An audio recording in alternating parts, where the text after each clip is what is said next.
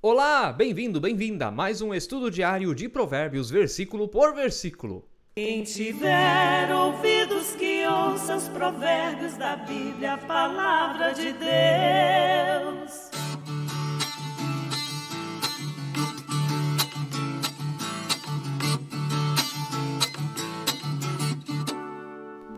Que bom ter a sua companhia outra vez aqui. Ajude a gente, estamos servindo você com bom conteúdo. Então inscreva-se no canal, ative o sininho, deixe o seu like, deixe o seu comentário, compartilhe para frente, mande lá nos grupos da sua igreja este trabalho que estamos aqui realizando de estudar provérbios, tanta sabedoria, versículo por versículo.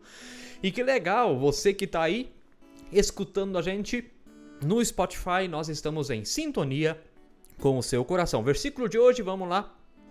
Provérbios 11, 28. Quem confia nas suas riquezas cairá, mas os justos reverdecerão como as folhagens. Eu amei esse versículo. Vamos lá. Quem confia nas suas riquezas cairá, mas os justos reverdecerão como as folhagens. Não que a Bíblia seja contra a riqueza, temos que lembrar isso de novo. Agora, Sim, a Bíblia vai ser contra a riqueza conquistada de maneira injusta, contra a riqueza conquistada através da corrupção, contra a riqueza conquistada através de exploração, enfim, tudo aquilo que não agrada a Deus. Agora, a riqueza é construída com trabalho, com dedicação, não é contra Deus, não é pecado e até auxilia no reino de Deus. Agora, também precisamos tomar cuidado para que sejam as riquezas, seja um carro que nós possuímos, sejam as pessoas que estão ao nosso redor, não importa. Temos que cuidar para que nada assuma o lugar de Deus na nossa vida. Martinho Lutero ele tinha o costume de dizer que o coração do ser humano é uma fábrica de ídolos. E ídolos nem sempre são deuses estranhos, celestiais, espirituais. Ídolos podem ser os livros que a gente tem numa biblioteca, valorizar isso mais do que Deus. Pode ser um carro, pode ser uma casa, pode ser um terreno, pode ser uma empresa, é, ou até as pessoas, esposa, esposo, filhos, filhas, pai, mãe. Nada pode ocupar na nossa vida o lugar de Deus. E o lugar de Deus é que ele esteja em primeiro lugar.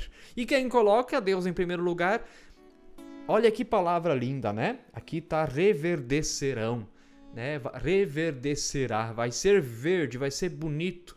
Mas o verde não é só uma questão de beleza da planta. Uma planta verde significa que ela está viva. Ela está viva. Aquele que coloca Deus em primeiro lugar na sua vida é vivo. Interessante isso.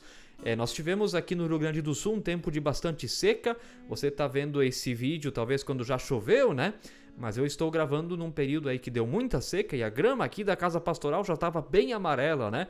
Mas é interessante, cai um pouquinho de água de chuva, aquilo não vai, acho que um, dois dias já está verde de novo, porque a raiz da grama é bem profunda. Então, é disso que está falando a palavra de Deus. Uma vida sem Deus é seca e não fica mais verde.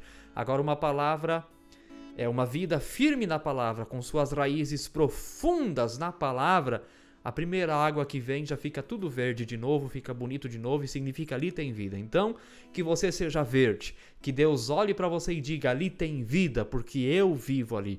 Mas não só isso, que as outras pessoas que estão ao seu redor também vejam esse verdor em você, eles vejam a vida de Jesus na tua vida. Que Deus abençoe a nós. Fique na paz de Jesus com essa palavra que vem do alto. Amém. Quem tiver ouvidos que ouça os provérbios da Bíblia, a palavra de Deus.